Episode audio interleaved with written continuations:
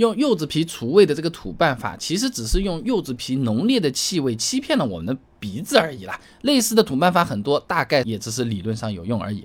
人的这个鼻子啊，在面对多种气味混合的时候，会产生几种不同情况。一种呢是产生新气味，一种呢是代替或者是掩蔽另外一种气味，也有可能会产生气味综合，完全不引起嗅觉啊。孙杜英等人发表在《汽车维修与保养期刊》上面的论文分享给你，《车内空气污染防治方法浅析》上面讲啊，使用柚子皮、茶叶之类的。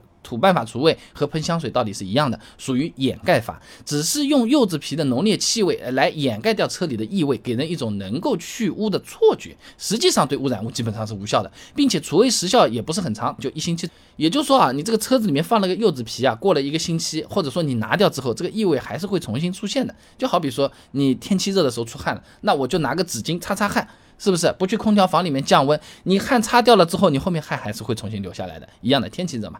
所以不仅不能够去除这个污染物，在车里放柚子皮除味，反而又产生新的污染的可能性。哎，刚才的那个论文《车内空气污染防治方法浅析》上面还提到的啊，这柚子皮等等土办法除味可能会存在什么滋生细菌和微生物的负面风险，产生霉味啊。你放新鲜水果、放茶叶，道理一样一样的啊。那么除了放柚子皮，比较有名的土办法还有放什么？放醋。哎，放蜂窝煤，不过这两种方法也只是有理论上的作用。之所以说放醋有效啊，哎，只是因为一些可能产生异味的醇类及醛类的污染物，它是溶于水的，那么可以吸收一部分空气中的污染物。哎，但是这和醋本身没有太大的关系，完全是水的作用。而且呢，这个水所能溶解的也仅仅是空气中的一小部分污染物。哎，不少人感觉放醋好像效果还不错，其实是因为醋啊，它有一股刺激性的气味，它其实也把其他的味道。给盖掉了啊，那么蜂窝煤呢？哎，是因为它主要的成分是碳嘛？哎，理论上只要是碳，它就是有吸附能力的。但实际上不是所有的碳吸附能力都很强。你就好比大家都能跑步，但我们和刘翔比，那我们跑步慢得多了，对不对？有人快，有人慢的。中南林业科技大学蔡林恒论文分享给你。竹炭及改性竹炭对甲醛吸附性能研究上面啊，他就拿这个竹炭普通的和经过改性的竹炭来举个例子，两个呢都是有吸附能力的，但实验下来啊，改性竹炭的甲醛吸附量可以达到普通竹炭的两倍左右。那么像蜂窝煤这种没有经过改性的普通炭，吸附能力是比较有限的，对于车内的异味其实也起不到太大作用。万一不小心放在车里面弄碎了，清理起来也很麻烦，而且。